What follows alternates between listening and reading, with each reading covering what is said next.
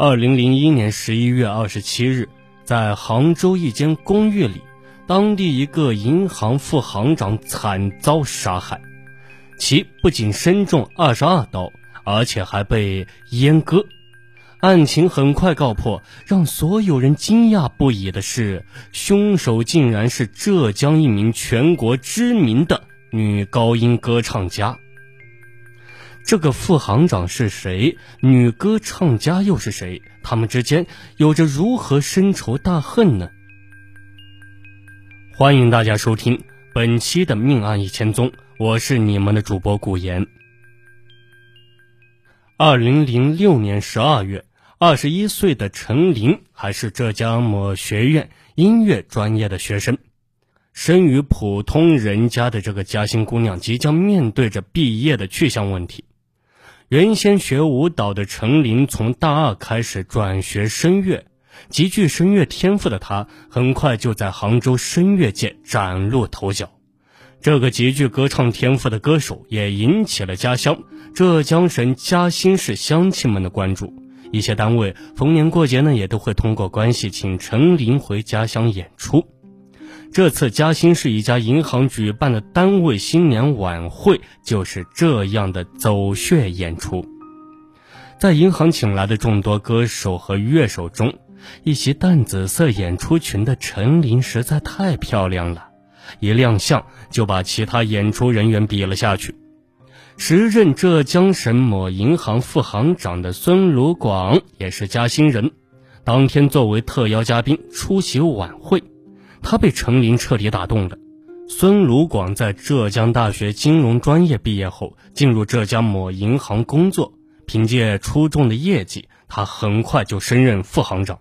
他的妻子在一所小学任教，他有个五岁的儿子。演出结束后，孙鲁广主动向陈琳要了联系方式。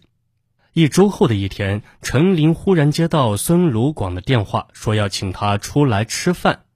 作为美女兼歌手的陈琳，平日里请她吃饭的男人很多，但她呢总推说没空。对于孙鲁广，陈琳也一样推掉。没料到孙鲁广说：“这个饭局很重要。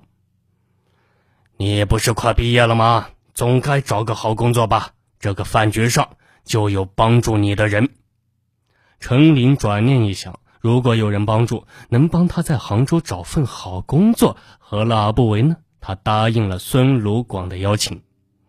当晚的宴席有八个人，既有金融界的人，也有文化系统的干部，还有杭州演艺界的一些有头有脸的人物。在宴席上，孙鲁广作为召集人向众人求情：“哎呀，你们一定要帮陈琳在杭州找一份好工作呀！”大家都说孙行长发话了，纷纷表示帮他找个工作。当晚饭局结束后，大家提议去 KTV 唱歌，都说一定要近距离的听听陈琳的歌声。陈琳当晚的唱歌兴致也很高，她跟着众人去了一家高档的 KTV。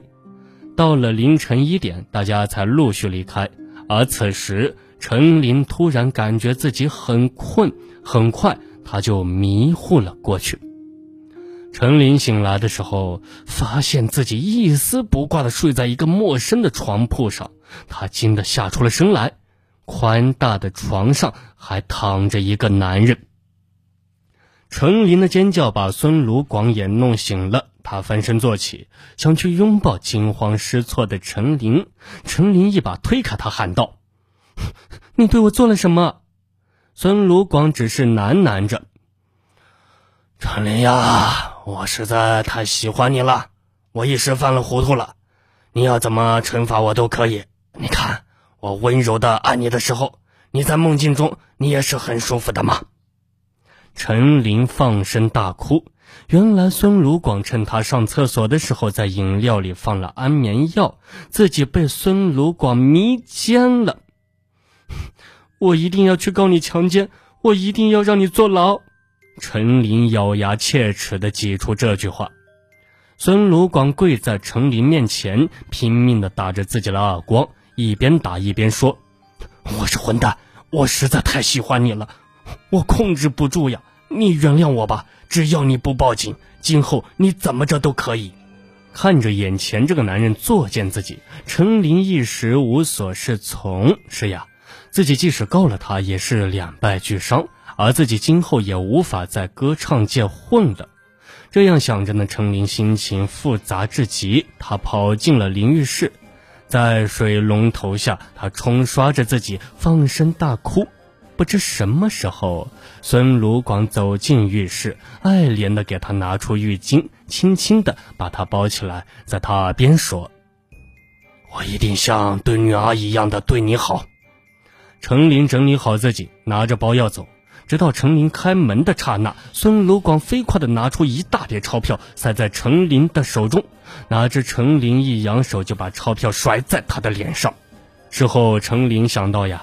想搞文艺的女孩总会是受到侵犯，希望以后不要再见到孙鲁广。但事实上呢，陈琳的日子再也无法平静了。迷奸事件发生的第三天，陈琳就收到孙鲁广的几条短信。